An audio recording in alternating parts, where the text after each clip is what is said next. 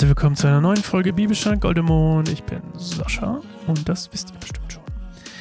Wir lesen heute Markus 8, 34 bis 38. Diesmal wirklich von der Nachfolge.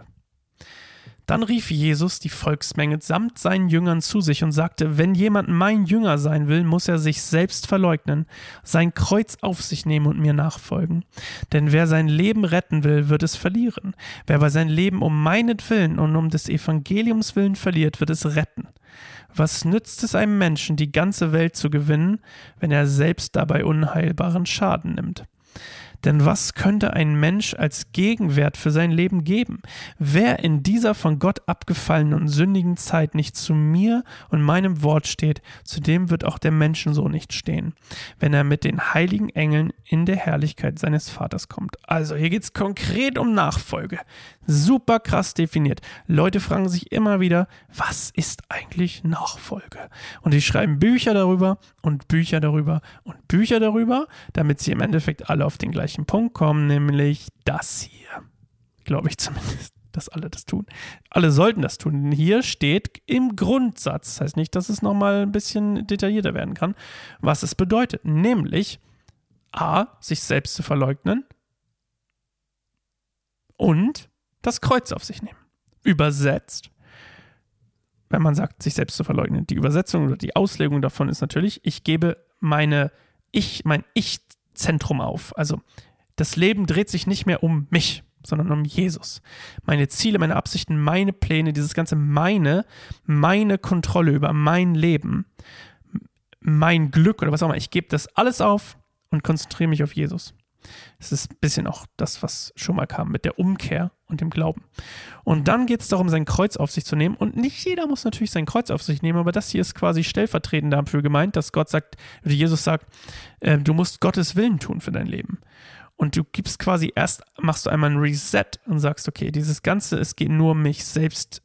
Ähm, ich Selbstkontrolle zu behalten, ich kann alles. Ne? Leute sagen ja auch gerne, ich kann das und das. Und es heißt nicht, dass man sagen muss, ich kann nichts.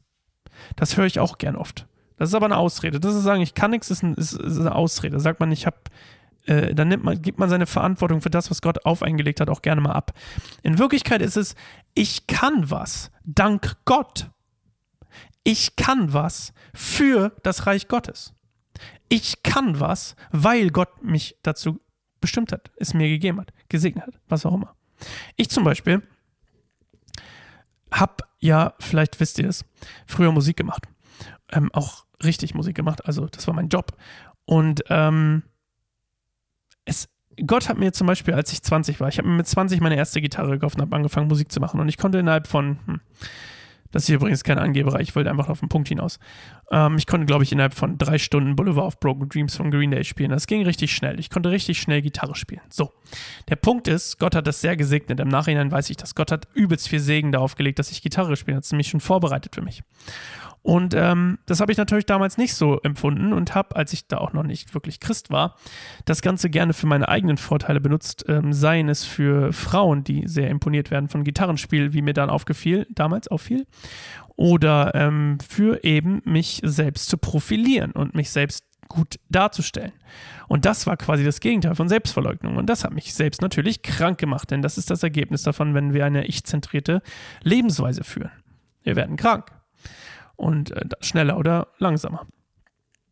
Und Gott wollte für mir, dass ich das aufgebe, meine Ich-Zentriertheit. Und für mich war das deutlich festzustellen, dass nicht das Was falsch ist, sondern das Wie. Um darum rauszufinden, wie ich das Wie besser machen kann, musste ich das Was erstmal lassen. Zumindest war das meine, meine Herangehensweise. Und dann habe ich aufgehört mit Musik und hab's vor Gott gegeben. Hab's Gott gegeben und hab gesagt, hey, vor Gott gelegt und gesagt, hey, ich geb's dir. Du hast es mir geschenkt, es geht nicht, es soll nicht um mich gehen, es geht um dich. Okay? Und dann habe ich es quasi mich selbst verleugnet und gesagt, ich mache das nicht mehr. Und habe aufgehört, diese Ich-Zentriertheit in dem Punkt der Musik zumindest, da bin ich, das kann ich frohen Mutes erzählen. Ähm, habe es auch noch nicht überall geschafft und habe es aufgegeben. Und Gott hat aus dem, hat das, was, das Wie war falsch, das Was war richtig, hat, fängt langsam gerade bei mir an, das Wie und das Was als richtig zu machen. Und dann geht es darum, nämlich das Kreuz auf uns zu nehmen, zu sagen, hey, das ist Gottes Plan für mein Leben, den akzeptiere ich. Für Jesus war es ans Kreuz zu gehen.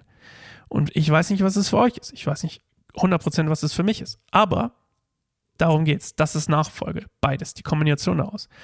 Um das andere Wort noch mit reinzubringen, die Umkehr. Umkehr und dann Vertrauen auf Gott zu setzen. Wenn man das übersetzen will. So. Ah, spannende Folge. Tolle Bibelstelle und ähm, oft unterschätzt. Ich glaube, es ist eine der wichtigsten Bibelstellen, die es gibt, weil Jesus eindeutig sagt, was er sich von uns wünscht. Für unseren persönlichen Glauben. Wir sollen umkehren von unseren Wegen, von unseren ich-zentrierten Wegen und wir sollen hinkehren zu Gottes Plan und auf ihn vertrauen und an ihn glauben und die Kontrolle abgeben. Yep. So, das hat Spaß gemacht. Ähm, ich mache jetzt wieder einen Break, nehme dann wieder bald was Neues auf und ähm, ihr hört so lange dann, ja, für euch ist ja kein Break, aber wir hören uns morgen wieder. Macht's gut, ciao.